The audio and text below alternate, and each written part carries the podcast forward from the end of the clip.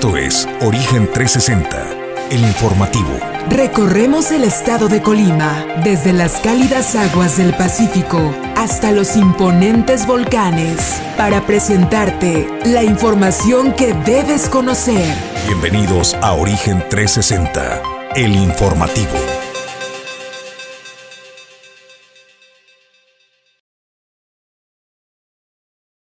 Amigos de Origen 360, bienvenidos al informativo. Estamos listos desde la ciudad y puerto de Manzanillo, Colima, México. Esta es la capital económica en el estado de Colima, el puerto de Manzanillo. Yo soy Jesús Llanos y siempre es un privilegio y placer estar al frente de estas cámaras y del equipo. Hoy me acompaña como cada mañana mi compañero de Fórmula y Conducción, Julio César González. Julio César, qué gusto saludarte. Muy buen día. ¿Qué tal Jesús? Muy buenos días, buenos días a la Victoria de Origen 360 que nos sintonizan a través de Origen Informativo. Pues listos con la información de este día para que inicie este miércoles bien informado. Bueno, está Pedro Ramírez al frente de los controles, Ulises Quiñones, socio fundador de Origen Informativo en la producción general y todo el equipo listo para presentarle qué ha acontecido en las últimas horas y minutos en el país, por supuesto en el estado de Colima y en el puerto de Manzanillo. Bienvenidos.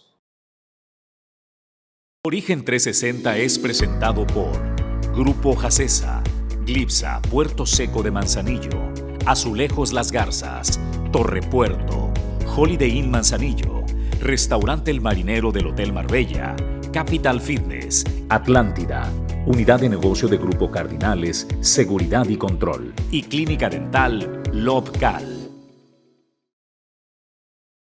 En este país en general y en Colima en particular tenemos tantas distracciones que de repente hemos olvidado por un momento la pandemia. En el caso de Colima, la inseguridad, la violencia que se desbordó en las últimas semanas nos hizo alejarnos eh, un poco de la realidad de la pandemia, de la ola en la que estamos hoy inmersos con la variante de Omicron. Sin embargo, luego pues eh, nos tenemos que topar de nuevo otra vez con la realidad. Hoy le queremos hablar y el comentario editorial va enfocado en el tema de, y es pregunta, ¿llegó la hora de dejar el cubrebocas y le vamos a poner los argumentos el por qué se lo preguntamos. Antes quiero contextualizar que en el caso de México nosotros tenemos un desfase con eh, otros eh, países del mundo, otros continentes, particularmente con el asiático y el europeo. Nosotros tomamos siempre como referencia la ola en Europa y decimos, en uno o dos meses nosotros estaremos inmersos en la situación. Cuando Europa tiene el pico de contagios, México la está pasando campechana. El ejemplo, las festividades de fin de año. Usted recuerda cómo nos abrazamos, celebramos eh, la Navidad y el Año Nuevo, mientras los europeos estaban arrinconados y no tuvieron muchos Navidad.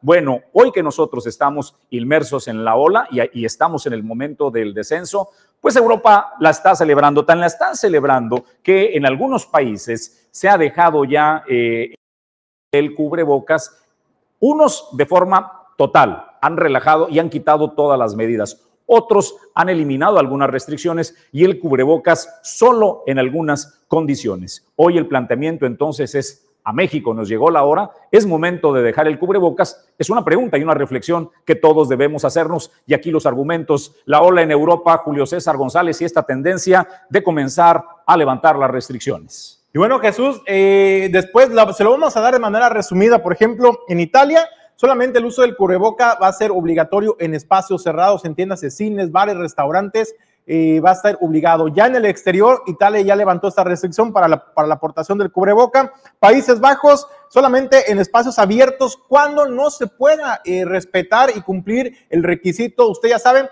una de las medidas en el protocolo es la sana distancia. Solamente, salvo esas excepciones, tendrá que ser obligatorio el uso del cubrebocas en espacios abiertos. Portugal sigue siendo obligatorio también al aire libre, pero ya no piden la prueba negativa, esto para ingresar al país. Ese es uno de los, de los requisitos de las modificaciones que hace Portugal. En Bélgica, solamente, igual que en Italia, solamente en espacios cerrados.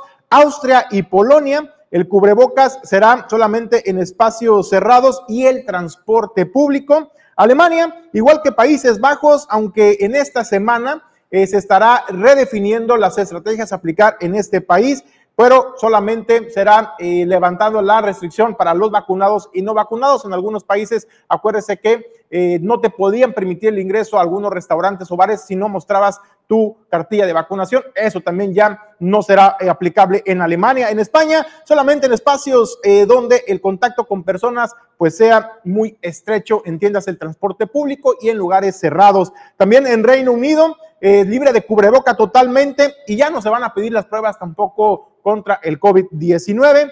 Francia solo en el exterior cuando se pueda mantener la sana distancia. Dinamarca es el país donde se aplicaron las medidas, las restricciones más eh, extremas. Ahí sí en Dinamarca no aplica ninguna medida de contención para evitar los contagios de COVID-19. Dinamarca es el país con las medidas eh, más eh, restrictivas que se han levantado. Y bueno, eh, también en Nueva York, recordará usted la, noticia que trascendió a nivel internacional, en donde pues el ayuntamiento despidió a más de 1.400 trabajadores y esto debido a que se negaron a aplicarse la vacuna contra el COVID-19 y obviamente no tenían su cartilla, digamos, de vacunación para poder seguir laborando en el ayuntamiento de Nueva York. Entonces, esas son, Jesús, algunas de las medidas que contrastan entre países de eh, Europa, en América también, y pues las consecuencias que puede haber para la población, en este caso Nueva York, pues ya dio pues el arranque sobre la restricción laboral a los trabajadores que no se quieran vacunar. Bueno, y siguiendo en esa línea de Europa y luego pues los países de primer mundo, uno de los festivales más importantes en el mundo es el Festival de Coachella, ¿no? Donde se convoca eh, a grupos, eh, se llena de jóvenes y ya saben, es una guerra de, de outfits, ¿no? A ver quién luce el outfit más atrevido de primavera, verano no es un referente Coachella. ¿Qué están planteando también para los Estados Unidos? Que eh, no haya restricción alguna, que se pueda ir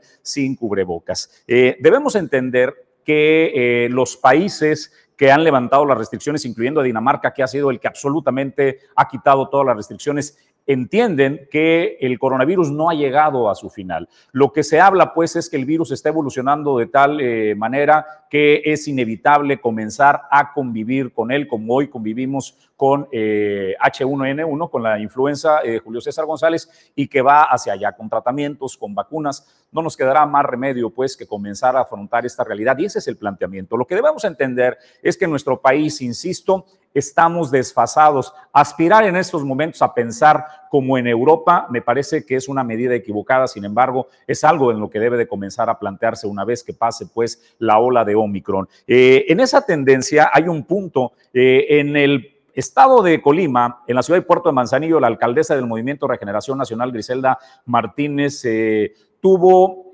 un intercambio de ideas con un seguidor eh, hubo un festival aquí en el puerto de Manzanillo que antes se llamaba el Carnaval, ahora le cambiaron a un festival cultural de mis raíces y lo que eh, le hicieron saber en uno de los días de arranque de este festival es que eh, Juan Carlos Magaña, un seguidor de la página de la alcaldesa, dice, todo muy bonito, pero nadie porta cubrebocas. Estamos en semáforo naranja. ¿O acaso aquí no aplica? Debemos recordar que la instrucción de salubridad es reducir el aforo y eh, condiciones de salubridad. ¿Qué contesta Griselda Martínez? Vale la pena decir que es su cuenta oficial.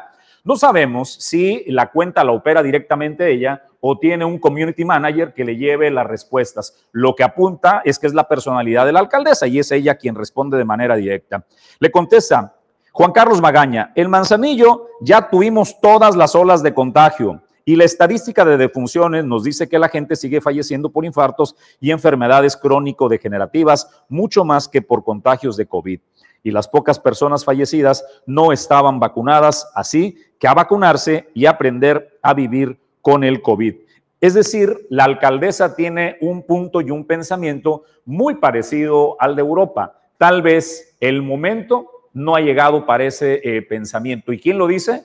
Pues lo dice una compañera de partido de ella y que gobierna la ciudad más poblada, una de las ciudades más pobladas del mundo y la ciudad más importante del país. Es la Ciudad de México y por cierto, es la niña favorita del presidente de la República, es Claudia Sheinbaum. En contraste, Claudia Sheinbaum que dice, todavía no es momento de dejar el cubrebocas. Dice que pese que en otras latitudes se está dejando de usar la mascarilla, aún no es tiempo de eliminar el uso del cubrebocas en la Ciudad de México, lo informa la jefa de gobierno. Pues quisimos presentarle eh, los contrastes en lo que está pasando en el mundo, la opinión de una alcaldesa en el puerto de Manzanillo y la opinión de la jefa de gobierno en Ciudad de México. Lo que es claro es que hasta el momento las recomendaciones en nuestro estado, también de la gobernadora Indira Vizcaíno, es continuar con el uso de la mascarilla o cubrebocas, por supuesto de forma eh, correcta y tal vez llegue el momento en un par de meses cuando el verano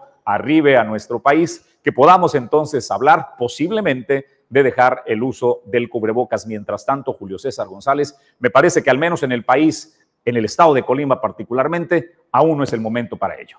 Fíjate, Jesús, eh, dándole pues el beneficio a la alcaldesa, tiene un punto Griselda Martínez, eh, pues en países de Europa, primer mundo, que es donde empezó esta oleada y obviamente empieza a disminuir pues los niveles de contagio de COVID en nuestro país. No ha sido todavía así, no hemos alcanzado, digamos, no, no hemos podido aplanar esta curva de contagios. Estamos en ello todavía, eh, por lo que sería, pudiera parecer muy anticipado el tomar estas medidas de, eh, pues, relajar las medidas de los protocolos sanitarios. Me parece también eh, que ni siquiera en todos los países del mundo lo acabamos de ver ahorita, eh, tienen bien claro el ABC sobre qué es lo que hay que hacer frente al COVID-19. Lo único que se ha dicho incluso por la Organización Mundial de la Salud, pues ha sido el uso del cubreboca, el lavado de manos constante o aplicar gel sanitizante y sobre todo la, la sana distancia. Eso es el ABC que nos han podido distribuir. De ahí en fuera, cada país, cada estado incluso, y también cada municipio lo estamos viendo en nuestro país, pues está aplicando las medidas que a su contexto le parecen las más adecuadas. Es decir, cada quien adopta las medidas internacionales y las adecua o las tropicaliza a cómo se está viviendo la realidad en su país, en su municipio y en su estado. Eso es lo que estamos viviendo. No es una regla tajante eh, que todos deben de quitarse cubrebocas o que todos deben permanecer con cubrebocas en los espacios cerrados o abiertos. Entonces me parece que las reglas todavía siguen siendo muy flexibles y a poco más de dos años, eh, lo único claro es que seguimos aprendiendo del COVID-19. Otro punto que tiene eh, toda la razón la alcaldesa de Manzanillo, Griselda Martínez, hay que decirlo, es que efectivamente hay más muertes por enfermedades de eh, comorbilidades. Por ejemplo, ella lo dijo ahí, diabetes, hipertensión, por ejemplo, cáncer también. Es una de las principales muertes en nuestro país y también en el estado de Colima. Entonces, incluso muy por encima de las de los decesos por COVID-19. Ahí tiene razón la alcaldesa. También tiene razón la alcaldesa en que tenemos que ser responsables y empezar aprender a vivir con la pandemia, con esta, eh, con el COVID-19, porque no nos lo vamos a quitar de encima. Tenemos que ir aprendiendo a cómo convivir de manera responsable con la sociedad para eh, reducir los niveles de contagio. Entonces, me parece que todavía sigue habiendo contrastes. Y si hay un ingrediente que se le ha agregado Jesús a este tema del por qué sí se aplica el uso del cubrebocas en algunos lugares, en algunos no, incluso que sea obligatorio la aplicación de la vacuna contra el COVID-19, bueno, también se debe mucho pues a los movimientos sociales, culturales y deportivos. Hemos visto eh, deportistas de primerísimo nivel como Novak Djokovic, por ejemplo, que se ha negado y ha dicho públicamente que él no congenia con las vacunas, él no se va a aplicar la vacuna. También lo hemos visto externando de esta manera algunos eh, famosos artistas y ello también ha generado otro movimiento paralelo al que eh, procura siempre la aplicación de los protocolos sanitarios y este choque de ideas, de contrastes, de opiniones, pues ha generado que mucha gente se resista todavía, aún en la actualidad, a la aplicación de la vacuna y el respeto de los protocolos sanitarios. Pues eh, Julio, para concluir el tema, solamente difiero de la idea de que la alcaldesa Griselda Martínez tiene razón respecto a los muertos derivados de eh, enfermedades eh, del corazón, crónico-degenerativas, diabetes, hipertensión y demás, porque debemos recordar que es un tema relacionado, va de la mano COVID con enfermedades crónico-degenerativas, son su blanco favorito. Las personas con enfermedades crónico-degenerativas es donde el COVID causa el mayor daño. Entonces, tratar de separar quienes mueren por COVID y quienes mueren por enfermedades crónico-degenerativas, Julio César, es un volado, es muy complicado saberlo todavía. Es por el contrario son relacionados los temas, nada más para dejarlo en claro. En ese punto difiero completamente de la percepción de la alcaldesa Griselda Martínez. Y con esto, Julio César González, pues para mí doy por concluido el tema. Pues aquí lo dejamos, Jesús, solamente decir que en el tema de las enfermedades con morbilidades, el 80% de las personas que se han muerto se han muerto porque no se han aplicado la vacuna del COVID-19. De estas, de las que se han muerto y que tienen enfermedades con morbilidades, aún la estadística, y aunque suene frío y crudo, pero la realidad, las estadísticas aún siguen bajando, es decir, sigue siendo mayor la tasa de mortalidad de aquellas personas incluso sanas que han perdido la vida frente al COVID-19 por no haberse aplicado la vacuna del COVID-19. Así lo dice la Secretaría de Salud del Gobierno Federal, la Secretaría de Salud en el Estado de Colima. Entonces, sí es, pero sí es un factor, desde luego, el que las personas sean más, tengan más riesgo a contagiarse y a que se les agrave la enfermedad del COVID-19 cuando tienen alguna comorbilidad. Sí es un factor muy importante, entonces valórelo, analice la información que aquí le presentamos, por qué sí, por qué no, y usted tome la mejor decisión para su salud y el cuidado de su familia. Pues nosotros tenemos que hacer pausa brevísima. Al regreso estaremos eh, conversando con el líder de la Unión de Transportistas de Carga en el puerto de Manzanillo, Yaxel Nolasco. Eh, no es la primera vez que propone un legislador la eliminación del full es una medida, la verdad, que suena popular y es bien vista, ¿no? Eh, casi todo mundo ve como un riesgo. Pero cuando se ponen a analizar con seriedad, incluso los propios partidos, le ponen marcha para atrás. De nueva cuenta, una legisladora propone en calidad de urgente la eliminación de los fules en las carreteras del estado de Colima y, por supuesto, del país. Estaremos hablando con Jackson Olasco acerca de este tema después de la pausa. Nosotros agradecemos a quienes hacen posible que cada mañana Origen 360 llegue hasta ti.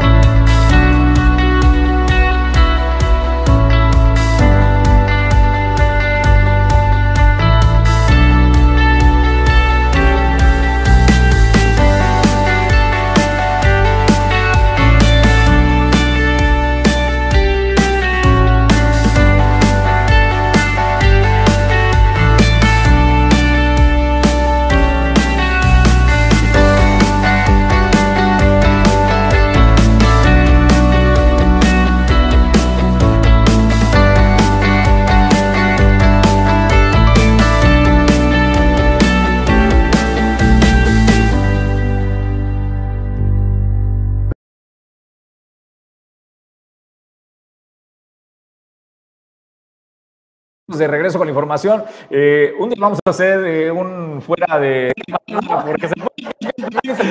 porque estamos discutiendo el tema, eh, intercambiando opiniones aquí con Jackson Olasco, que ya está en el estudio, de lo que está pasando en Canadá con Justin Trudeau y la crisis que están viviendo del transporte, la huelga de transportistas, que es multifactorial, ¿no? Entre ellas se derivó por el tema del pasaporte COVID, de las vacunas, eh, y bueno, está viviendo un momento complicado Canadá. Eh, señores, es momento de agradecerle y darle la bienvenida a nuestro invitado, presidente de la Unión de Transportistas de Carga en el puerto de Manzanillo, Yaxel Nolasco. Jax, gracias por acompañarnos esta mañana en Origen 360. Muy buen día. Al contrario, gracias a ustedes. Muy buenos días, Julio. Jesús, por invitarme aquí a su programa. Oye, pues te, decía antes de ir al corte comercial que no es nuevo esto que cada cierto tiempo alguien propone la eliminación de los fules, ¿no? En las carreteras del país. Esta vez tocó el turno a la diputada Lorena Piñón Rivera del Partido Revolucionario Institucional, quien está haciendo un llamado a dictaminar a la brevedad la iniciativa que presentó para prohibir prohibir el tránsito en carretera y caminos de fules, que argumenta que representan un peligro para la seguridad de conductores, además del incremento de los accidentes en carreteras eh, Y pues si alguien sabe de este tema, pues son ustedes los transportistas y la Cámara que representas. ¿Qué opinas al respecto de la propuesta? Claro que sí, efectivamente. Bueno, no es la primera vez que, que nos topamos con esta situación, incluso mismos legisladores siendo transportistas y representando a la Cámara de Diputados han querido modificar la, eh, lo que es la, eh, la, ley en cuanto al tema de la circulación del doblemente articulado. Eh, hemos tenido reuniones, hace años tuvimos una reunión en el Congreso este, Federal donde se platicó esta situación con todas las armadoras, incluso con las diferentes cámaras de, de, transportistas y cámaras de comercio y se planteó que efectivamente no se puede eliminar el doblemente articulado por el, por el golpe tan fuerte que le darían a la economía mexicana, ¿no? Tú bien sabes que el doblemente articulado eh, eh, aporta mucho lo que es a, la disminución de costos en cuanto al producto, principalmente de, insumos importantes para el día a día, para las fábricas, para las empresas manufactureras. Entonces, eh, no es por ahí, eh, en diferentes casos se ha platicado la modificación que ha tenido la norma 012, que es la que nos legisla y nos exige principalmente al doblemente articulado, yo creo que es muy concreta, muy llena y simplemente es apegarse a ella y bueno, seguir cumpliendo con todo lo que nos, nos rige, ¿no? Inclusive eh, sería una afectación bastante en los puertos, este, con el tema de la disminución del, doblemente articulado. No hay camiones suficientes que tengan o que se puedan cumplir con la demanda. No existen los operadores necesarios para poder cumplir con la demanda si es que, lo, si es que esto lo llegasen a eliminar, que yo lo veo bastante utópico. Oye, Jax, hay que decirlo, tú lo comentaste, no solamente estamos hablando que es de afectación en el puerto de Manzanillo, diariamente transitan por el puerto de Manzanillo 3.000 tractocamiones eh, que reparten toda la mercancía y la traen del interior de la República para exportación y otra que llegue y la reparten al interior. Eh, esta, esta medida, estaremos hablando que no, no transitarían 3.000 porque muchos de estos tractocamiones son doble articulados, son fulles. Estaremos hablando a lo mejor que serán 6.000 camiones, entonces vendría siendo una medida contraproducente. Otra cosa que me llama la atención es, eh, Jax, el, el tema eh, por ejemplo, de que siempre buscan trasladarle el costo a los transportistas, a este sector, no voltean a ver al interior, es decir, cuáles son las responsabilidades del gobierno federal de garantizar las vialidades que sean seguras, el mantenimiento de las mismas, y eso también es un tema y es un reclamo que ustedes han hecho durante años. Claro, e inclusive cuando entró en vigor la norma referente al tema de las horas de manejo y al uso correcto de la bitácora, eh, fue un punto muy importante que se estuvo recalcando en cuanto a lo que son los paradores seguros. Te exigen que cada, por cada cinco horas descanses 30 minutos y después de manejar 14 horas, obligatoriamente descanses 8 horas. La pregunta que nosotros como transportistas hicimos al gobierno es, ¿dónde?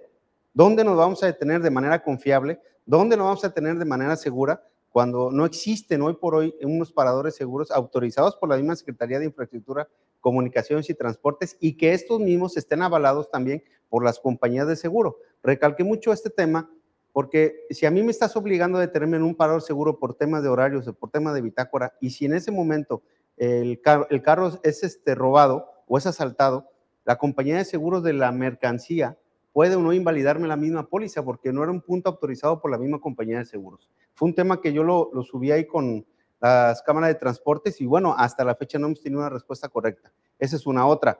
Vuelvo a repetirlo, en el caso, por ejemplo, de, este tramo de que es hasta Manzanillo, Guadalajara, no existe una, un área segura donde poder descansar. Hoy por hoy nos tenemos que apegar a ciertos horarios para poder ingresar en el ejemplo de Guadalajara. Y si tú te das cuenta, pasas en la madrugada, todos los carros están completamente parados en la caseta de Acatlán y tienen que estar esperando el horario. Es un lugar bastante inseguro donde ya hemos sufrido diferentes tipos de, de robos y de siniestros que, bueno, la verdad nos impacta bastante a nosotros como transportista y por ende a la economía. Volvemos, ya al punto en donde en el papel México es un país de primer mundo. Eh, creo que estamos sobreregulados, eh, tenemos leyes extraordinarias, siempre en el papel. A la hora que estas leyes tienen que aplicarse, pues topan con la realidad, ¿no? Una realidad es esta que nos estás diciendo. El espíritu de la ley, proteger al ciudadano, proteger al conductor y proteger a los demás. ¿Qué te encuentras? Bueno, que... Eh, desde la cosa más simple, no existen paradores seguros para poder eh, aplicar eh, la norma. Sí les quieren aplicar la norma, pero no les dan las condiciones. Otra reflexión en el mismo sentido de qué provocaría la aprobación de esta ley cuando se habla pues de duplicar en, en primera instancia, porque la mercancía en el puerto de Manzanillo lo que ha demostrado es que seguir creciendo. No es un tema de disminución, hablamos por el contrario, al menos en el próximo par de años iremos en ascenso. De 3 millones del 2020 pasamos a 3 millones 475 mil teus en el 2021, ¿no? Entonces, el incremento de las cargas sigue. En, esa, en ese sentido, ya duplicaríamos además y agravaríamos una crisis que está existiendo no solo en México, sino en el mundo, la crisis de los operadores. A ustedes les cuesta un trabajo del mundo poder conseguir un operador, prepararlo y certificarlo. Imagínate pasar de 3.000 operadores, por decirlo de alguna manera, que se requieren cada día, a irnos a 6.000, cuando andan unos y otros por un operador. Efectivamente. Por eso no lo vemos viable, ¿no? El hecho de que no contamos en primera con el capital humano necesario para poder duplicar la cantidad de vehículos aunado a que todas las armadoras de tractocamiones están ahorita completamente en suspenso total por las situaciones de la pandemia, por falta de, elementos necesarios para poder terminar las unidades. Entonces yo creo que no podíamos, ¿no? Pero hay un punto más importante, este, Jesús, que es la circulación excesiva de vehículos que se iba a tener por las carreteras. Hoy por hoy nos, nos, damos cuenta que las carreteras son completamente obsoletas en cualquier parte de la República Mexicana en el sentido de la circulación de los vehículos. Entonces yo creo que es donde ahí el gobierno federal tiene que hacer eh, hincapié y revisar a ciencia cierta todas las carreteras que deben de estar este, habilitadas mínimo de tres carriles cada una en, cada sentido, que es donde yo creo que ahí los legisladores deben de preocuparse más, porque espacio hay, terreno hay y dinero también hay. Entonces es cuestión nada más de que ellos tomen la iniciativa, tomen la rienda y en verdad se pongan a trabajar en el sentido de poder habilitar las carreteras, no solamente aquí el tramo a Guadalajara, que sabemos que es bastante este, transitado por los vehículos, que hoy por hoy lo vemos que, ya no nos hacemos cuatro horas a, Guadalajara con, un tractocamión sencillo o en seis horas con un doblemente articulado, ya nos hacemos más de ocho, inclusive hasta diez horas por el tema de la circulación tan pesada que se ha vuelto, principalmente lo que es el tramo de Jalisco en cuatro caminos. Entonces ahí es donde nosotros tenemos que hacerle ver al gobierno federal que nosotros estamos cumpliendo en primera por la ley, salvaguardando la garantía y la seguridad de, los, de, todos los usuarios de las carreteras. Por parte de ellos, de donde yo creo que es necesario que mejoren la infraestructura carretera, vuelvo a repetirlo, no solamente aquí en Jalisco, sino también en toda la República. Y ya estamos hablando también que es un tema que impacta al medio ambiente porque a la mayor cantidad de tractocamiones transitando por las carreteras del país se incrementan las emisiones contaminantes. Entonces, también por la parte ambientalista no se ve muy viable esta medida y preguntarte, Jax, ¿Tienen ustedes voz y voto? ¿Les han consultado al sector transportista en el, en el país sobre esta iniciativa que la diputada priista pues busca hacer presión porque le urge que se apruebe esta iniciativa. ¿Les han preguntado ustedes, han hecho algún tipo de consenso de comisiones de análisis, tomando en cuenta todos estos sectores, el transportista, el ambientalista, para poder llevar a cabo esta iniciativa? No, en ningún momento han con nosotros ni nos hemos sentado con ellos, digo, no hemos sido invitados por parte de los legisladores y por las personas interesadas en querer eliminar el doblemente articulado a platicar y a debatir esta situación, que vuelvo a repetirlo, sería una estocada muy grande que le darían a la economía mexicana, no por el hecho de que van a circular este, vehículos en cinco ejes y, ya no en nueve, sino por solamente el costo tan, tan, tan significativo que tiene este, lo que es el doblemente articulado en las disminuciones de los costos del mismo flete terrestre que obviamente repercute en el costo del producto o del bien este, transportado. Oye, ¿qué de los representantes, por ejemplo, en el Senado, en, la Cámara de Diputados, eh, por Colima, qué les dicen ellos sobre al, respecto? ¿Ya han tenido pláticas con ellos? No hemos tenido pláticas.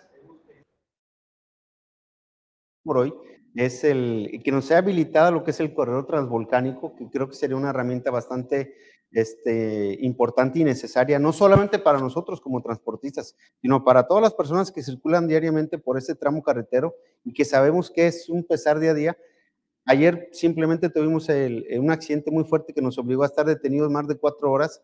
El, e inclusive este, los ingresos que tenemos hacia el puerto de Manzanillo, sabemos que ya son obsoletos porque está completamente señalado Y en el pasado puente que se tuvo, pues vimos a bastantes turistas que venían y que estaban completamente varados sobre la carretera al ingreso del, puerto, lógicamente por la saturación que presentó las vialidades hacia y desde el puerto. Pues, eh, Jax, hay un punto eh, en el que creo que la legisladora eh, tiene razón y es evidente, ¿no? Eh, el transporte en general genera pues incidentes y accidentes en carretera. El transporte de carga, por ende, debido al volumen de sus unidades, terminan muchos en desastre. El factor humano es algo inocultable que contribuye muchas veces el descuido del operador, la distracción, es no una falla mecánica necesariamente, que también suceden, pero de las evaluaciones que ustedes tienen, Jax, ¿qué eh, porcentaje juega el factor humano o la mala capacitación o la propia distracción de un operador en los accidentes que se presentan, que muchos de ellos terminan en fatalidades? Mira, eh, desgraciadamente tenemos bastante carga de trabajo y eso nos obliga a que nuestros operadores estén trabajando, yo creo que a mayores horas forzadas hemos tratado de buscar la manera de cómo disminuir este cansancio físico que ellos están presentando. Obviamente sabemos que es uno de los factores importantes por la cual se generan muchos accidentes. El tema mecánico yo creo que ya ha sobrepasado, si tú te das cuenta, ya ves pocos eh, vehículos viejos, ya ves pocos este, equipos de arrastre que son de muelles, hoy por hoy ya casi la mayoría son suspensiones neumáticas que cuentan con todos los aditamentos necesarios para la completa seguridad de, del transporte de la carga en las carreteras pero sí, sí, este, el factor del cansancio, el desgaste físico que están presentando los operadores, yo me atrevo a decir que es un factor muy importante el cual eh, se han incrementado los, los, los niveles de accidente. Bueno, pues eh, Jax, eh, te queremos agradecer que nos acompañes la mañana de hoy, Julio César González. Pues solamente era agradecerte, Jaxel, por eh, venir pues a plantearnos también conocer el otro lado de la moneda, no solamente lo que pretenden nuestros legisladores, que pareciera, caramba, eh, siguen adoleciendo de lo mismo, iniciativas detrás de un escritorio, sin empaparse, sin conocer realmente los temas en la realidad, en la calle, allá afuera, y me llama la atención y con preocupación eh, lo que nos comentas, que no han sido convocados del sector transportista para dialogar y debatir eh, sobre los pros y contras de esta iniciativa, que yo insisto, la diputada federal Prista, pues tiene mucha urgencia porque se apruebe ya. Se agradecido también por eh, venirnos pues a, aclarar un poco más el panorama de las contra contra eh, las afectaciones que pudiera representar esta iniciativa. Al contrario, gracias a ustedes. Eh, yo el último punto que me gustaría mencionar es que sería muy importante que si esta legisladora quiere presentar alguna iniciativa, que llegue con documentos y estadísticas. Eh, hace cuatro años que tuvimos la reunión en el Congreso, se presentaron que la mayor cantidad de accidentes que se tenían no era por el doblemente articulado, eran por otro tipo de equipos y principalmente este, por vehículos ligeros. El tratamiento bueno. doblemente articulado se encuentra bastante legislado. Oye, este, hay una empresa que inició en Australia, Jax, y que impartirán un curso, por cierto, para operadores, ¿no? Acerca de la cadena de responsabilidades. Así es, sí, se está trabajando con una aplicación muy interesante, la verdad, bastante amigable con el operador, puesto que no tiene que estar presente en una sala, sino que desde su propio teléfono va a poder contar con esta capacitación, principalmente de responsabilidad y bueno, yo creo que va a ser muy, muy este, positiva para que el mismo operador tenga las medidas necesarias, conozca más sobre información de seguridad y bueno, no, no, no, le, no le quite mucho tiempo en cuanto al tema de estar sentado en un aula o en, una sala de junta, sino que desde su propio teléfono, de su propia aplicación va a poder él este, recibir esta capacitación que creo yo que es muy importante. El camino hacia allá debemos apuntar, eh, ¿no, Jax? Que cada quien asuma su responsabilidad, el gobierno haciendo espacios seguros también para eh, los operadores, las áreas de descanso, por ejemplo, la creación de espacio de los tres carriles eh, que planteas y la responsabilidad compartida del lado de los transportistas y de los operadores de mejorar las condiciones de seguridad, pero sobre todo el tema de capacitación y que eh, los operadores también generen conciencia y se capaciten para que entonces podamos comenzar, eh, Jax, a tener reducciones en el número de accidentes que se presentan derivados pues del transporte de carga. De nueva cuenta, gracias. De acuerdo, gracias a ustedes por invitarme. Pues Julio César González, nosotros vamos a más información. Y bueno, Jesús, eh, déjame comentarte, eh, pues con el objetivo de abonar, de abonar, a la recuperación de la seguridad y tranquilidad de los villalvarenses, la presidenta municipal Esther Gutiérrez presentó acompañada de su cuerpo eh, de cabildo de regidores, pero también pues del secretario del ayuntamiento, eh, presentó pues las acciones contundentes que su administración estaría implementando a partir de ya y durante los próximos 15 días.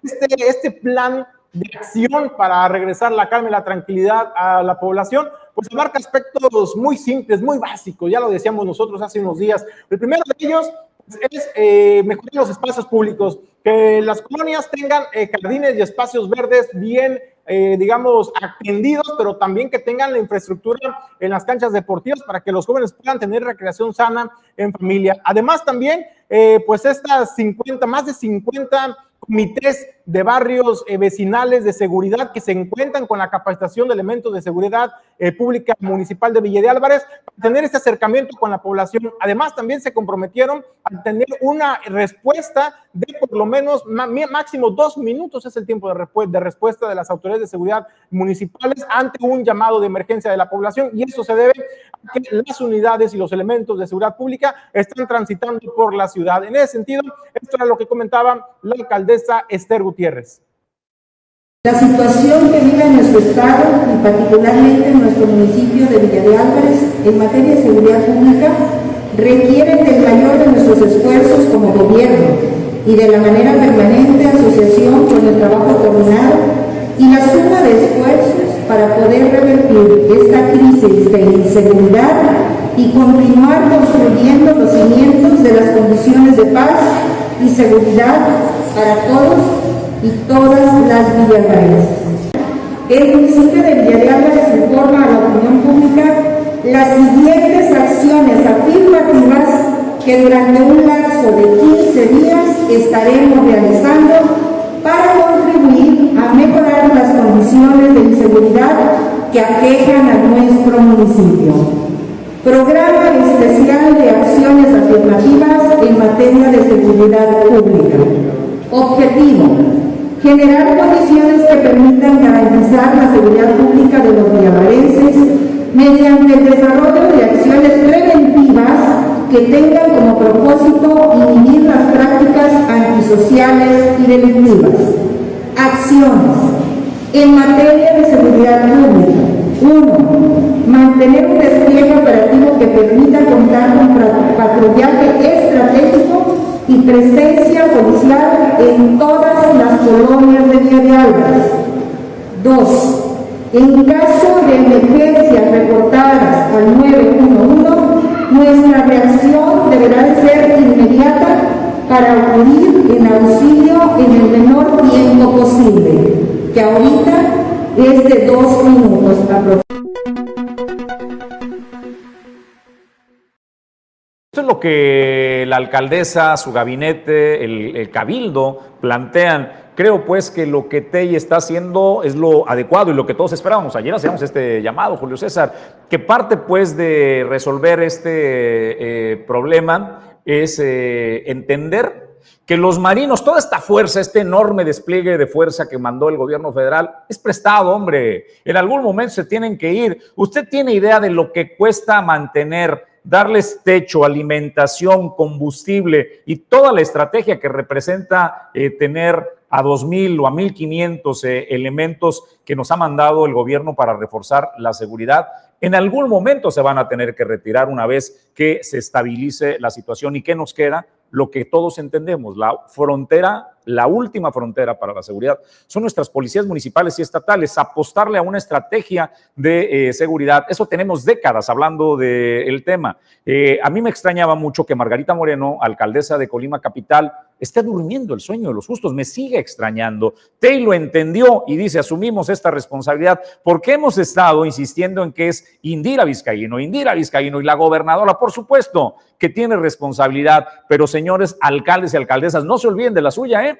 Porque si algo es cómodo, es deslindarse y decir, bueno, pues eh, gobernadora, qué bronca la que tienes, ¿eh? Este, no, señoras y señores, es bronca también de ustedes que tienen que resolver. Y en eso Tay lo ha entendido. Qué bueno, lo celebramos que asuma su responsabilidad. Margarita Moreno, ¿usted para cuándo va a salir este, con su policía a decir eh, qué es la estrategia que va a hacer en la capital del estado? Y doña Griselda Martínez, ¿usted no crea que lo que está pasando en, en la ciudad de Colima y en la zona metropolitana no pueda detonarse en cualquier momento? Eh?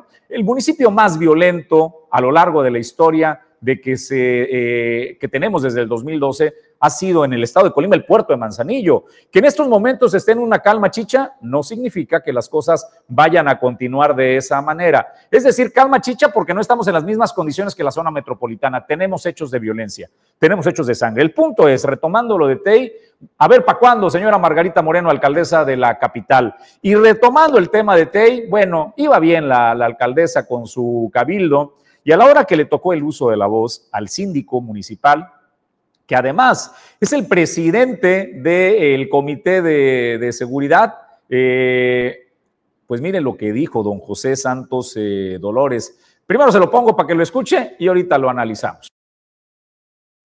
Solicitarle a cada uno de los vecinos de este municipio que también se resguarden que no pongan en riesgo desde luego su integridad física ni desde luego su patrimonio, que se resguarden que no hay necesidad de salir si no tienen que salir en la noche. Yo creo que es importantísimo que ellos estén en casa con su familia, con sus hijos, quienes tienen menores de edad también, en el día no dejarlos salir, hay que tenerlos dentro de casita, que es lo más cómodo que puede estar, y estar pendiente, desde luego, al 911 de hacer alguna denuncia si es que ve algo anormal dentro, dentro o cerca de sus colonias.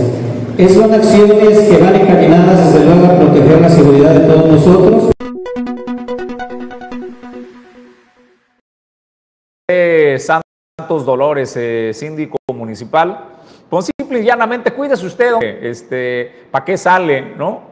La propuesta que hacíamos ayer a la contraria, don Pepe, que ustedes tienen la obligación de hacernos sentir seguros. Si queremos recuperar los espacios y ganárselo a los delincuentes, ustedes tienen que poner la muestra, primero asumiendo su tarea. Pero si usted ya claudica de decir, pues mejor encierren su, su casa, no salga, cuide a sus niños. Me siento como en el viejo este, los malos están en la calle y si ustedes salen, pues se van a poner en riesgo. Entonces nos van a poner a nosotros en broncas para tener que ir al rescate. Don Pepe, de eso se trata el tema de la seguridad eh, pública, que ustedes le garanticen que cualquier ciudadano a la hora que quiera salir pueda sentirse seguro de desplazarse, no vivir con el miedo encerrado en su casa. Entiendo, para ponerlo en su justa dimensión, que don José Santos lo hizo con la mejor intención, eh, Julio, pero me parece pues que eso basta pues de muestra para entender por qué estamos en la situación que estamos. Ante el incremento y en cuanto saque el músculo la delincuencia organizada, nuestros cuerpos de seguridad estatales y municipales se hacen chiquitos, Julio César González.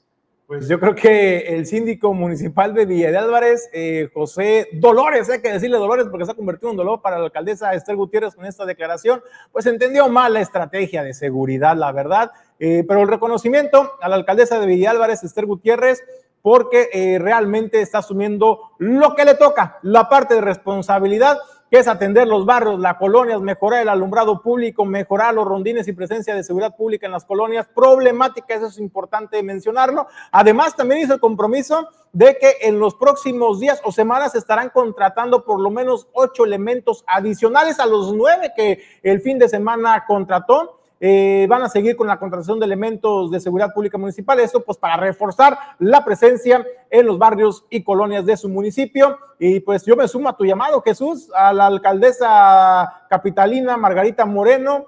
¿Dónde está Margarita Moreno? Esa es la pregunta. ¿Dónde está Doña Mago? Este, ojalá que asuma su responsabilidad de un, dos, tres por Mago eh, para que salga, ¿no? Este, también, señora Margarita Moreno, no se olvide de su responsabilidad y dejen de descansar todo el jale en el gobierno federal y en la gobernadora Indira Vizcaíno. Ustedes tienen su tarea propia y esperamos que la comiencen a asumir. Nosotros vamos a más información. Vamos a la declaración que nos habla la eh, líder del sindicato del de, eh, sector salud, donde no es la primera vez que denuncia la, la, secretaria del sindicato la carencia de medicamentos, Julio. Lo que extrañamente siempre denuncia es cuando se le juntan las cuentas por pagar al gobierno del Estado, ¿no? O sea, la líder sindical se acuerda que tenemos desabasto de medicamentos, ¿sabe cuándo? Cuando le deja de fluir la lana, cuando le salen los adeudos, saca el instrumento de presión. A mí la verdad se me hace la cosa más baja. No es que la líder sindical no tenga razón. Todos sabemos que desde que llegó el gobierno de Andrés Manuel López Obrador entramos en una crisis del abasto de medicamentos que se agravó y no han logrado resolver. Lo que me parece honestamente bajo Julio César González es que saques ese argumento pretendiendo hacer creer a los usuarios del sector salud que la líder sindical está ocupada y preocupada por eh, que se le dé una mejor atención. La realidad es que está preocupada por la billetera del sindicato porque el gobierno tiene adeudos con ella y este es el ariete que utiliza para eh, ejercer la presión y salgan corriendo y le digan, eh, líder, ya, este, mañana le depositamos la lana que le debemos, pero vamos a lo que dice, ¿no? Y ahorita con los comentarios. El equipo de origen informativo recibe un cordial saludo desde la zona metropolitana de Colima y Villa de Álvarez y vamos con la información que se ha generado en esta parte del estado. Sin duda alguna, la situación que ha afectado durante muchos años a los hospitales de Colima ha sido el desabasto de medicamentos, lo cual ha repercutido a la atención a pacientes. Y esto radica luego de que la secretaria general de la sección 30 del Sindicato Nacional de Trabajadores de la Secretaría de Salud, Dolores González Mesa, dijo que actualmente han llegado al extremo esto luego de que hay carencias debido a que el Instituto de Salud para el Bienestar, el INSABI, miente al señalar que hay un 85% de abastecimiento, ya que en realidad en los centros de salud y hospitales solamente hay un 20% de insumos y medicamentos. Nos hacen falta pues, insumos para atenderlos.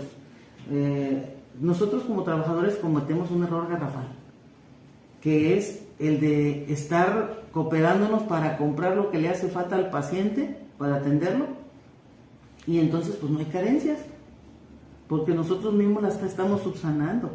Pero sí es un atento llamado a que se haga una exigencia al INSABI, porque vienen y nos dicen que estamos a un 85% de abastecimiento y en la vida real estamos a un 20%. Creo que en la historia, en, el tiempo que yo tengo aquí en la Secretaría, eh, nunca habíamos estado tan bajo en un abastecimiento. Yo recuerdo por ahí cuando Silverio hicimos una marcha porque estábamos a un 57% de abastecimiento. Y ya se nos hacía que estábamos perdidos. Y eh, ahora tenemos esa esperanza con la gobernadora porque ya lo platicamos, todas estas situaciones que hemos vivido con los anteriores gobiernos. Claro que si yo supiera o yo manejara los presupuestos de la Secretaría, pues yo me diera cuenta qué hacían con ellos en el momento que lo están haciendo. Desgraciadamente nosotros no entramos. González Mesa reconoció que el personal de salud en determinados casos apoya a los derechohabientes comprando medicamentos e insumos. Cabe indicar que en noviembre pasado, en su visita a Colima, el presidente de México, Andrés Manuel López Obrador, se llevó las primeras planas de los medios de comunicación al regañar al secretario de Salud, Jorge Alcocer, y al titular del Instituto de Salud para el Bienestar, el INSABI, Juan Ferrer, y de exigirles de resolver sin ninguna excusa el medicamento, el problema de desabasto de medicamentos en el país. Sin embargo, hasta el momento, al parecer, esta situación ha sido olvidada. Hasta aquí la información, nos escuchamos un poquito más tarde con más noticias.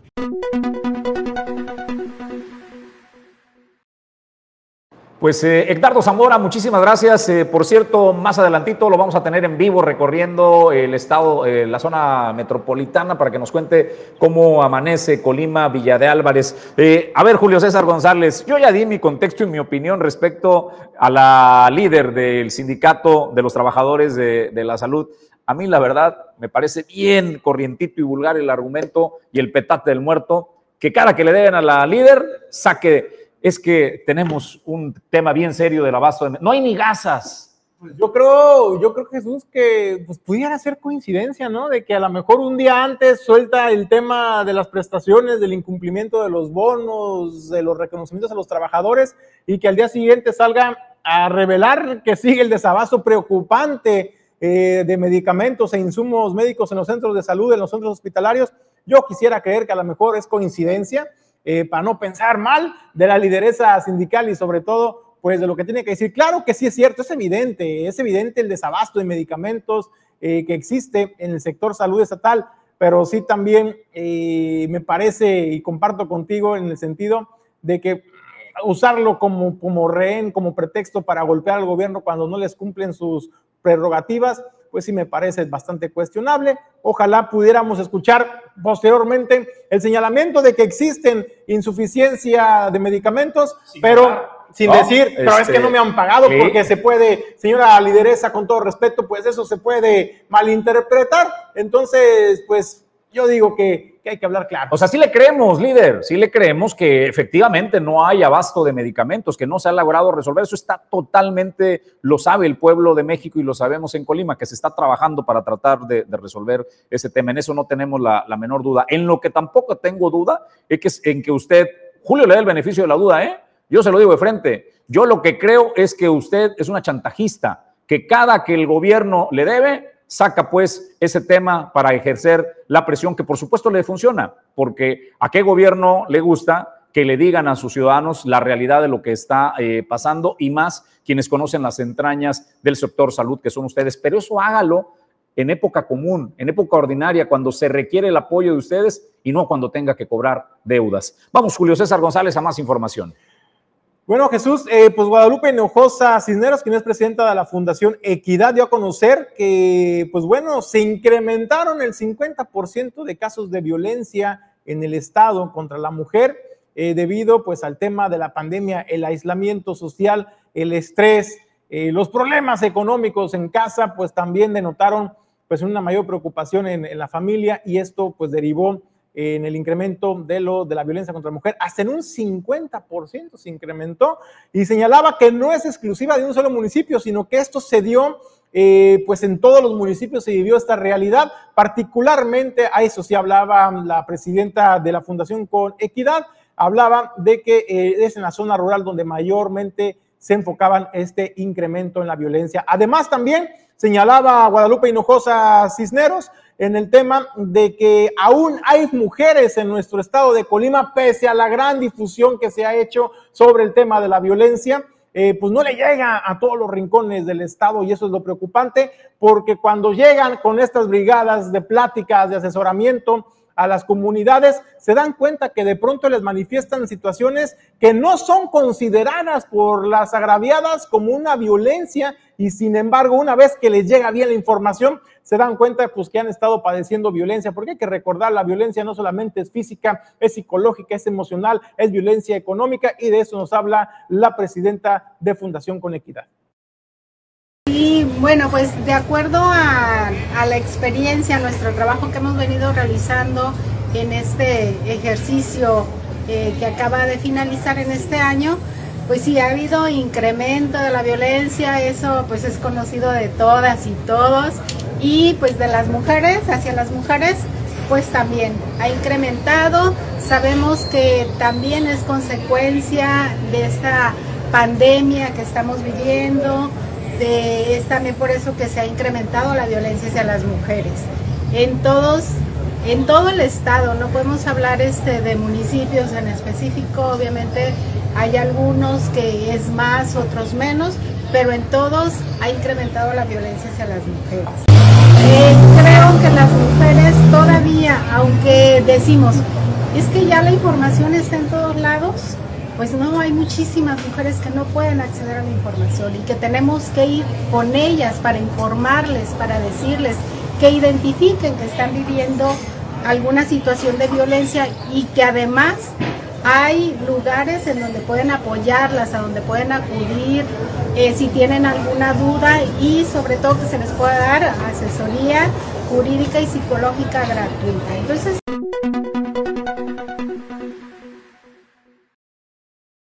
Bueno, pues Julio César González, el tema relacionado a la violencia eh, que se vive, pues, y cómo la pandemia vino a disparar también estos eh, niveles, Julio.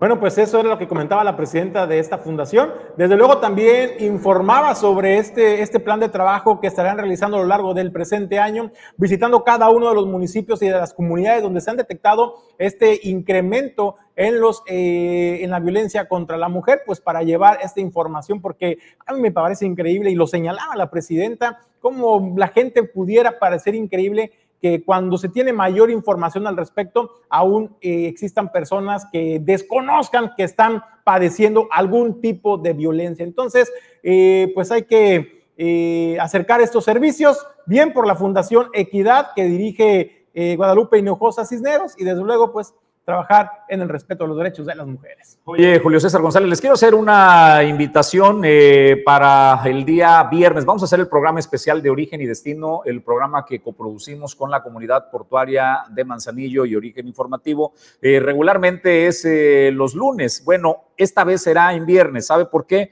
Porque vamos a hacerles un reconocimiento a los agentes aduanales, que por cierto, muchísimas felicidades a todos. El día de ayer fue eh, el aniversario de que la figura de la agente aduanal, bueno, pues eh, eh, el presidente Venustiano Carranza les dio certidumbre. 102 años, y si son tan amables, este, podemos ponerles el post ahí de la felicitación para nuestros amigos agentes aduanales. El día de ayer lo publicamos y pusimos a un agente aduanal emblemático en el puerto de Manzanillo, Julio César González, haciéndole memoria y reconocimiento a don Guillermo Goodward, que es pues uno de los agentes aduanales que contribuyó al desarrollo del puerto de Manzanillo. 102 años, felicidades a todos, son bastantes agentes aduanales eh, de los que nos eh, acordamos y que hoy día están pues eh, en el puerto de Manzanillo, Hugo Herrera, Jano Paniagua, por citar solo algunos, y a todos los agentes aduanales, a la Asociación de Agentes Aduanales, muchas felicidades.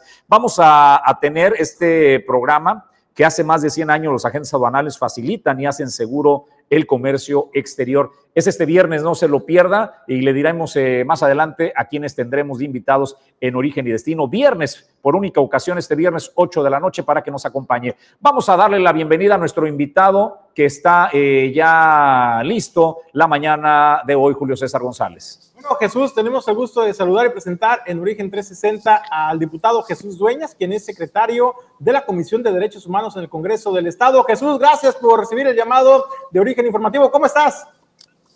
Hola, ¿qué tal? Muy bien, muchas gracias. Buenos días. Una disculpa, no tenía eh, posibilidad de conectarme. Tuve ahí unos problemitas con la, con la conexión, pero aquí estamos listos ya. Ahí te escuchamos perfecto, amigo.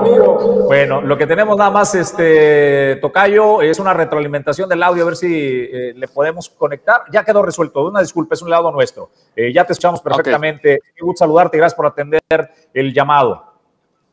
Gracias, Oye, diputado, gracias, igualmente. Platícanos, platícanos acerca pues, de esta convocatoria que lanza el Congreso del Estado para toda la ciudadanía ¿Quiénes podrán participar en esta convocatoria para integrar eh, lo que es este Comité de Derechos Humanos, estos consejeros? Claro que sí, con mucho gusto. Eh, bueno, primero decirles y compartirles que es un, es un consejo muy importante que viene a fortalecer la actividad que genera la Comisión Estatal de Derechos Humanos. Eh, el, artículo, el artículo 13 de la Constitución Política del Estado de Colima eh, marca que eh, esta convocatoria se tiene que emitir cada tres años, que es cuando se cumple el periodo de eh, las consejeras y los consejeros que son electos para, para determinado periodo. Y precisamente ya estamos en tiempos, por eso es que si ya se lanzó la convocatoria, se hicieron las sesiones previas en las comisiones correspondientes y hoy lo que toca pues es invitar a la población, invitar a quienes pueden ser partícipes de esta, de esta actividad, de este, de este consejo que me parece es muy importante y que durante años atrás, eh, la verdad es que ha sido muy importante para fortalecer la actividad y la defensa de los derechos humanos de todas las personas en el estado de Colima. La convocatoria para que quienes tengan la, intención y, quieran conocer un poquito más a detalle, eh, se compartió ya en los eh, medios digitales del Congreso del Estado, en la, página oficial del Congreso del Estado. Y lo que yo les podría contar algo muy, muy breve. ¿De qué va, de qué va esta, esta convocatoria? ¿Cuáles son los requisitos para ser consejera o consejero de, este Consejo de la Comisión de Derechos Humanos? Primero, tener la ciudadanía de mexicano o mexicana, eh, eh, gozar de prestigio dentro de la sociedad por su labor en la promoción de, los, de la defensa, estudio o difusión de los derechos humanos, no desempeñar ni haber desempeñado cargo de dirección nacional o estatal en partido, no haber sido persona candidata o candidata a cargo alguno de elección popular, nacional o estatal en los tres años anteriores a su designación. Eh, este, comprometerse a no ocupar ningún cargo de dirección nacional, estatal, en alguno, ni ser persona precandidata o candidata a cargo alguno de elección popular nacional o estatal durante su responsabilidad como persona consejera. Ahora, ¿cuál es el procedimiento? Eh, viene una serie de requisitos que le van a solicitar a la persona que esté interesada, pues precisamente en, participar en este, en este consejo. Y bueno, son varios requisitos, requisitos muy generales. Pongo un ejemplo, pues la copia simple de su, de su INE, la, que, la constancia que lo acredite como, como ser ciudadano mexicano, colimense, un escrito donde ellos hagan un compromiso, que esto es muy importante, donde ellos expresen un compromiso de no incumplir en lo que se estipula en los requisitos de la presente convocatoria. Y bueno, un formato oficial de participación que emite el Congreso del Estado y que lo pueden descargar a través de la página web del Congreso del Estado. Esos son los requisitos a, grandes rasgos. E, e igual si tienen mayores eh, dudas o van surgiendo dudas, lo pueden checar en la página oficial del Congreso del Estado. Yo reitero, es un tema muy importante al que le estamos dando todo el, eh, pues todo el esfuerzo que requiere porque eh, pues es un, es un consejo que viene a fortalecer la actividad principal de la Comisión de Derechos Humanos, que me parece muy, muy importante. diputado, ¿de cuántos consejeros estamos hablando que se estará integrando esta, esta, esta comisión? Y también aplica el tema de equidad, diputado, que en las últimas fechas pues ha sido muy, muy aplicable, ¿no? O sea, hombres, mujeres, o, como aplique, como caiga la calificación. No, la verdad es que sí se, sí se, precisamente se tocó el tema en la, en la sesión donde estuvimos evaluando la, la convocatoria y lo que sí, lo que sí previmos es precisamente eso, que haya la paridad de género en este consejo, que esté integrado por mujeres y hombres eh, podrán participar, ya lo dijimos, cualquier ciudadano. Ahora, que es importante también decirlo antes de decirte cuánto, cuántos consejeros lo conforman, el comité ciudadano, que será el órgano colegiado que va a dictaminar quiénes son eh, pues candidatos o los perfiles ideales para ocupar esta, esta honrosa eh, pues, pues práctica de consejero o consejera. el comité ciudadano va a estar colegiado por una persona en representación de la sociedad civil, es decir, que tenga trayectoria en, la promoción de los derechos humanos, una persona en representación del sector académico, que sea un especialista en materia de derechos humanos, una persona comisionada por la titular del Instituto Colimense de las Mujeres, esto referente a lo que comentas, precisamente para garantizar la paridad de, género, una, eh, una persona designada por la Comisión de Derechos Humanos del Estado de Colima. Esto también ahí entra la Comisión de Derechos Humanos, donde puede eh, entrar a emitir alguna, algún comentario que va a ser muy importante porque realmente son los que llevan la práctica de esta, de esta comisión. Y eh, bueno, está conformado prácticamente por, eh, me parece son seis, no, no lo veo en la convocatoria, tengo entendido que son entre cinco y seis consejeras y consejeros. Lo que sí es importante y lo, y lo recalcas muy bien es lograr la paridad de género en este consejo, que es un colegiado muy importante.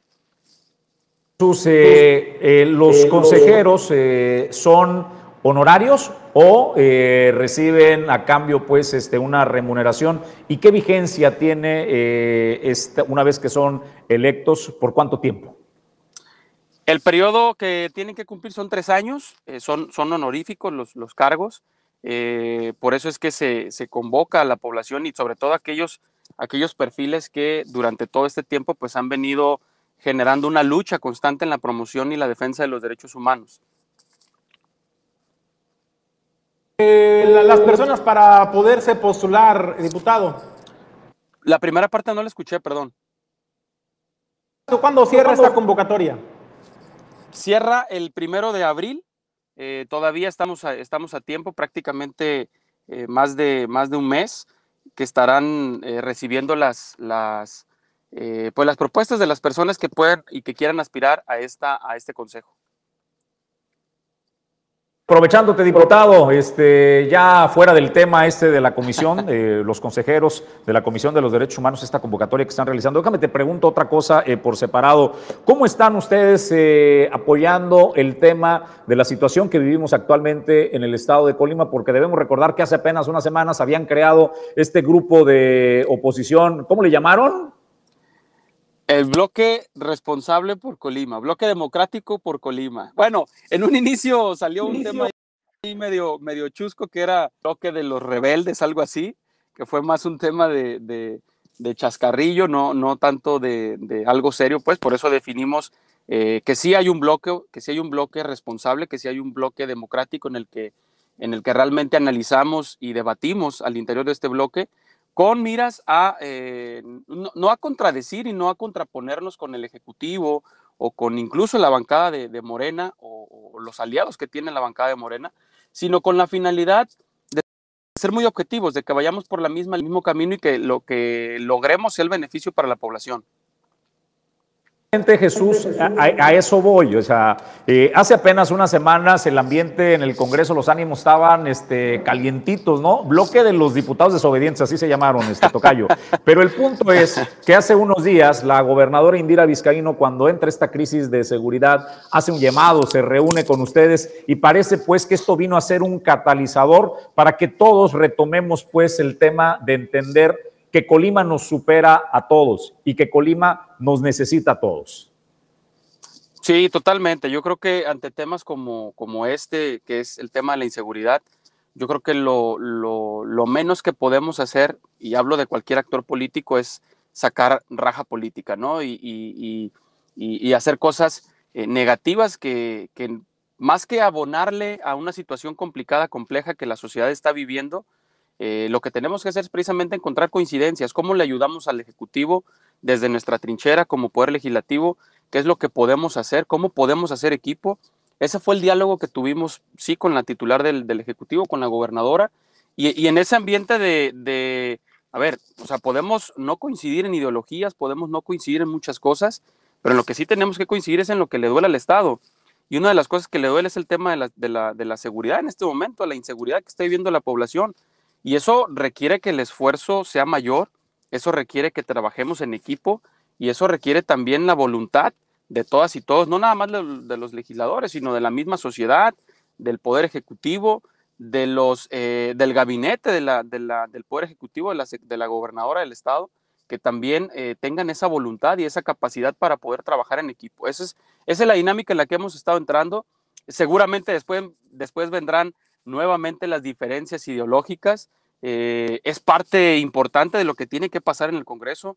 Es la máxima tribuna, es donde le damos voz a las problemáticas más sentidas de la, de la población. Y también es importante que podamos discernir y que podamos no estar de acuerdo en muchas cosas, porque al final la ideología es lo que nos, lo que nos trasciende y es por lo que nos eligieron también nuestros representados. Todo eso, este, Tocayo, lo que sí me parece pues que qué bueno que se dé este parteaguas y que se entienda también de parte de la mayoría que representa el Movimiento Regeneración Nacional y la presidenta eh, del Congreso, en donde pues hace apenas eh, unas semanas les decía que las minorías obedecen y las mayorías gobiernan. Hoy queda claro que todos nos necesitamos y Colima nos necesita a todos, diputado.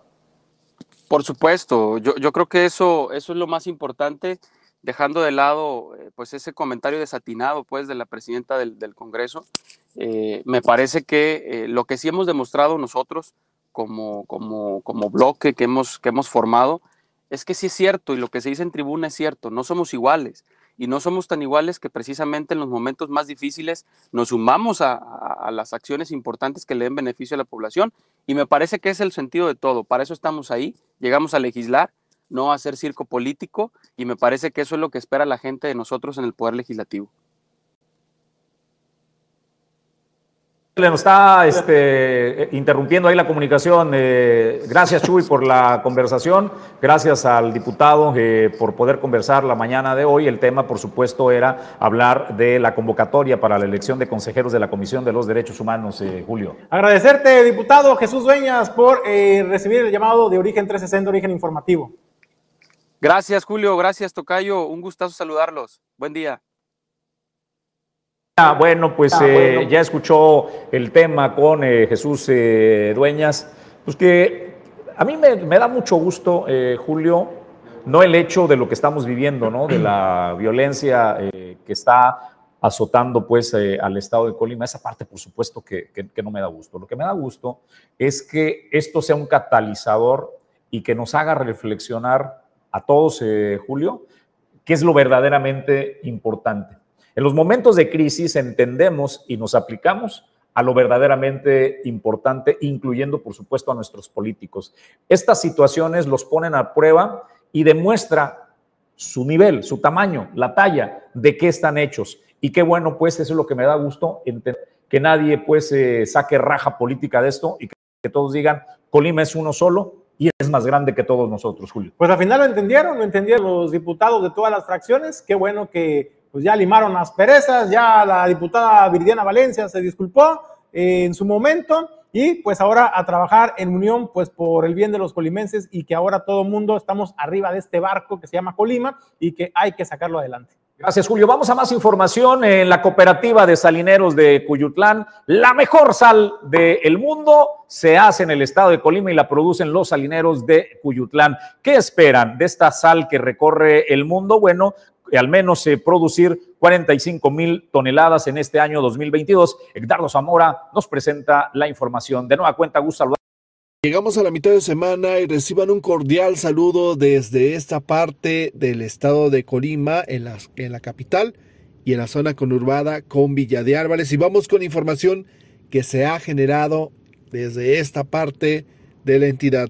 Dar a conocer que se tiene previsto que la zafra de sal en Colima iniciará en marzo y concluirá antes de la temporada de lluvias en la que participan más de 200 trabajadores directos e indirectos y se desarrolla en el vaso 4 de la laguna de Cuyutlán, en donde se cuenta con alrededor de 900 hectáreas donde se produce la sal.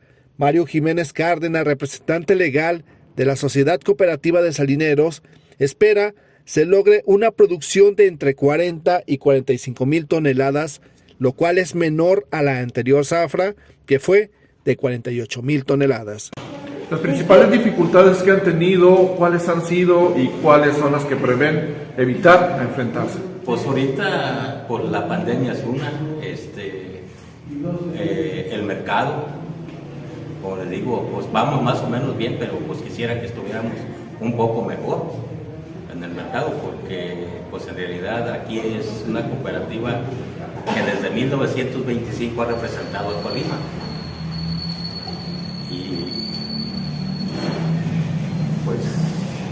todo el tiempo, en aquel tiempo éramos 420 socios, ahorita se han ido desintegrando, pero pues yo pienso que ya ahí con los que quedamos está bien, porque ahorita se producen muchas aves.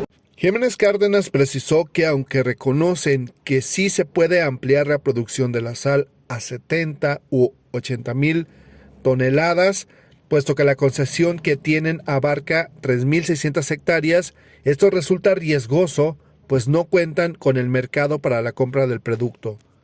Y es que recordó que la sal eh, que se produce en Colima es reconocida en el ámbito mundial, pero aún falta el impulso para la exportación del producto colimense de manera directa por parte de los sanineros. Y es que dijo que sí hay exportación, pero esta se da por quienes les compran a ellos y después ellos exportan esta sal. Así que la información nos escuchamos un poquito más tarde con más noticias desde la parte norte del estado de la zona conurbada Colima, Villa de Álvarez.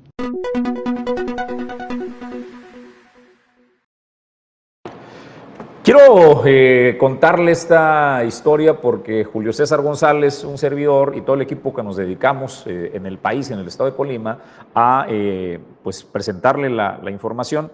La realidad es que la profesión, el oficio en algunos casos del periodismo, de comunicar, es de alto riesgo, ¿no? Es de los más riesgosos del mundo. México es punta de lanza de violencia y crímenes contra los periodistas, eh, Julio. Y el discurso del presidente de la República en contra de los comunicadores, el discurso del Movimiento Regeneración eh, Nacional que replica lo que su jefe dice, bueno, eh, no abona en nada, pues, a cómo y lo que abonan a generar en contra de la comunicación y los periodistas. Es por ello que ayer eh, realizaron una manifestación en el Congreso eh, Federal los eh, periodistas que cubren la fuente de información del Palacio Legislativo. Ahí los diputados del Movimiento de Regeneración Nacional habían llamado una convocatoria en un acto simbólico, voltearon, les dieron la espalda a los comunicadores, a los legisladores,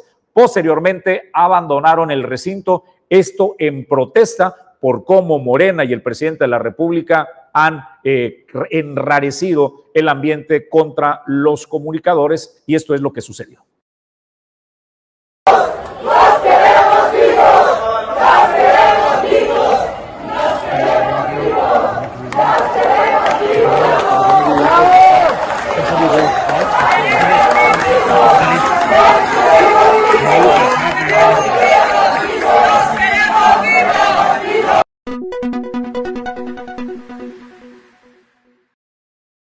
Pues eso es solamente una de la realidad que se vive, una postal, una estampa de lo que se vive en nuestro país, en México, en el mundo del ejercicio del periodismo. Desde luego, eh, esto le ha valido al presidente de la República la condena internacional incluso eh, por la manera en que ha empleado eh, la investidura del presidente para poder perseguir a los periodistas. Ejemplo, claro, Carlos Loret de Mola, pero vamos a guardar ese tema porque me parece que es tema del descorche. Entonces, mañana, ah, no, para el descorche, muy bien. Para el descorche. No se lo pierda el próximo jueves, 8 de la noche, el descorche. Estará Aranzazú Figueroa, eh, Sael Cisneros, Temo Calleros, don Julio César González y un servidor. Jueves 8 de la noche nos vemos en el Descorche. Oigan, pues vamos a más eh, información. Eh, los estudiantes de la Universidad de Colima han venido manifestando el miedo, pues, de regresar a las aulas. Regresaron el lunes, habían hecho un posteo en change.org para que fueran suspendidas las clases, cosa que no sucedió. Y bueno, regresaron a las aulas. ¿Qué dice el secretario general del SUTUC, este secretario en donde están integrados docentes y personal administrativo de la Universidad de Colima, Luis Enrique Zamorano? Pues reconoce que efectivamente hay temor de parte de los estudiantes ante la ola de violencia, por lo que se han tomado algunas eh, medidas para adecuar los horarios de clases y esto es lo que nos dice. Eh, las actividades académicas en la Universidad de Colima no se suspendieron.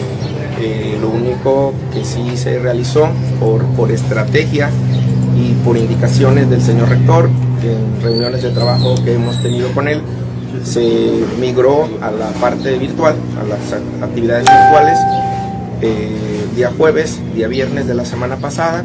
Estos días de lunes a miércoles eh, tendrán esas actividades en modelo híbrido, es decir, algunas presenciales, algunas virtuales, según lo vayan valorando los directores y académicos de cada plantel. Esto con el único objetivo de salvaguardar la seguridad e integridad física, pues primero de nuestra razón de ser, que son los estudiantes, pero también de todos los trabajadores. Hay inquietudes, hay pues cierto temor en, la comunidad universitaria como en la sociedad en general estos hechos que han acontecido en, estos últimos días en, nuestra región son, son hechos que, pues por, por, primera vez se dan en el Estado y por lo tanto pues generan mucha, mucha inquietud y esa sensación de, vulnerabilidad.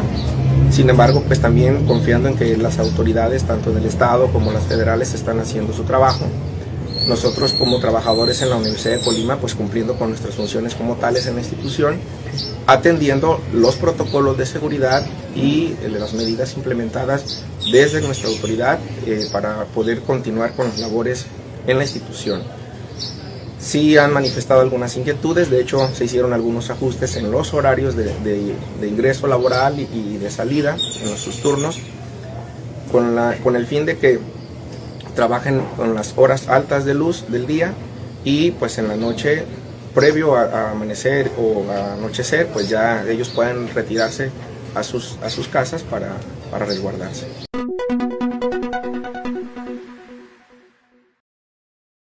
Luis Enrique Zamorano, eh, secretario general del SUTUC, nos dice también que se han retomado las clases eh, mixtas, es decir, presenciales y eh, en línea. Se modificaron horarios para que los estudiantes no salgan de noche y puedan regresar a su casa, bueno, cuando todavía tengamos luz de día. Es parte de lo que se ha presentado. Julio César González, un llamado, amigos del auditorio de Origen 360 en el puerto de Manzanillo. Hortensia Moreno, quien es colaborador y que por cierto extrañamos a Hortensia con su participación de salud emocional. Esperemos tenerla pronto regreso. Hortensia es una activista. Tiene ella y un grupo eh, de mujeres y hombres más de dos años eh, convocando a la sociedad de Manzanillo. Inició como un tema de hidratación. ¿no? Este, al personal de primera línea en las instituciones de salud que estaban combatiendo el COVID sufrían de deshidratación, Julio, y bueno, ellos llevaban hidratación creció luego a un tema de llevarles desayuno y luego creció un tema de llevar desayuno y comida y ahora eh, también están pues este a las brigadas de vacunación, Julio César González, y está haciendo este llamado Hortensia Moreno. Dice, eh, llevamos dos años acompañando al sector salud en su gran labor, falta poco. ¿Quién se apunta con desayunos y bebidas para esta brigada? Necesitamos 40 desayunos por día. Juntos podemos llegar, eh, el final ya está cerca y gracias de corazón a los que nos han ayudado a llegar hasta aquí. Ustedes pueden seguir a Hortensia Moreno en sus redes eh, sociales para que, pues si decide eh, hacer, llevar el apoyo para juntar los 40 desayunos. Estos son para los brigadistas, Julio, son chavos, son eh, todas las personas que nos ponen las vacunas, que hacen una gran tarea y saben, necesitan de la ayuda para poderles brindar. Es la sociedad organizada las que alimenta estas brigadas, Julio. Pues usted eh, puede sumarse a esta importante y noble causa. Bueno, pues póngase de acuerdo y en contacto con Hortensia Moreno. Ahí veíamos eh, la dirección, señor productor, ¿no? Era Horten-bajo. Es Horten-m amigos arroba. ¿O cómo está eso? Hortensia Moreno. Este. Orden-M, ahí la pueden encontrar. Bueno, oigan, pues vamos a más información. Eh, en Colima, la sociedad se está organizando y plantean pues hacer una manifestación para hacer un llamado a la paz y que retorne la tranquilidad a la zona metropolitana y al estado de Colima, Julio César. Pues la información nos la presenta Edgardo Zamora. Vamos a escuchar de qué va esta, esta convocatoria.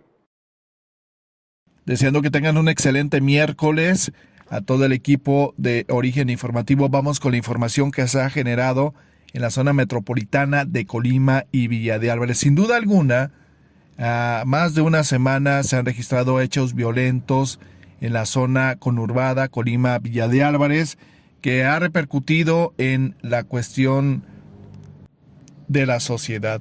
Y esto da lugar a que ciudadanos colimenses organicen una manifestación para exigir a todos los órdenes de gobierno y los poderes ejecutivo, legislativo y judicial para que se apliquen en darle seguridad a la población.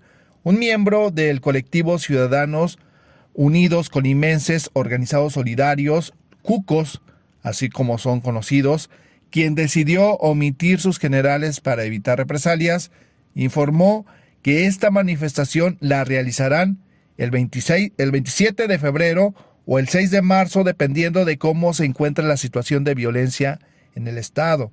Además que aún analizan dónde iniciará la marcha y el recorrido que se efectuará, pero se tiene contemplado concluirla frente a Palacio de Gobierno con micrófonos abiertos para quien quiera manifestar algunas palabras. Este miembro del colectivo Ciudadanos Unidos Colimenses Organizados y Solidarios Cucos que nos brindó esta información, recordó que Manzanillo y Tecomán siempre han estado en el top 10 de los municipios más violentos del país, índice medido con los 10.000 habitantes. Agregó que Colima, al ser un estado pequeño porcentual y estadísticamente, se encuentra en una situación grave de inseguridad y violencia.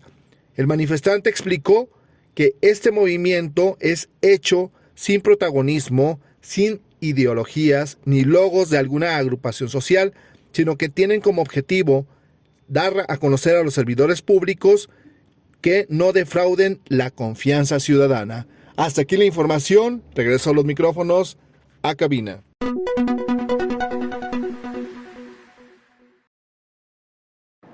Bueno, pues ahí está la información de Edgardo Zamora sobre pues, lo que se está planteando para los próximos días, hacer esta manifestación, pues para hacer un llamado a la paz, que la paz y la tranquilidad regrese a las familias colimenses. Nosotros vamos al reporte de barrio y es que son de esas noticias que da gusto dar. Eh, es un video que nos manda el ex delegado de las brisas, Alberto Nando Quintal. Y para que usted ponga en dimensión, eh, pues lo que hace el trabajo, el día a día, las pequeñas acciones, cómo realmente hacen la diferencia para mejorar la convivencia, la convivencia social. Y esto es lo que nos manda Alberto Nando Quintal. Hace algún tiempo esto, lograr esto, que los carros no invadieran nuestra banqueta, sonaba imposible. Y luego nos dimos a la tarea de de estar constantes, haciendo observaciones, invitando a la gente a respetar, a veces llamando a vialidad para que actuara en consecuencia y obligar a, la gente a que respetara la banqueta, que debe de ser y debe de estar siempre libre para nosotros los peatones. Y es hoy, después de un largo proceso de, de incluso de ganarse hasta enemistades por esto, Hoy quienes ayer se enojaron reconocen que era un beneficio para todos. Hoy podemos, no obstante que haya entrenamientos o que haya juegos, pues transitar por nuestra banqueta libremente. Desde luego, de repente nos falta algún inadaptado, pero ya es lo menos. Y los brisas seguimos caminando. ¿Quién dice que no se puede?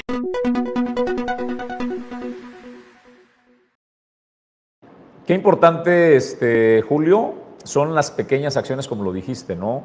Eh, hay a quien tal vez diga, no manchen, ¿y las, eso qué?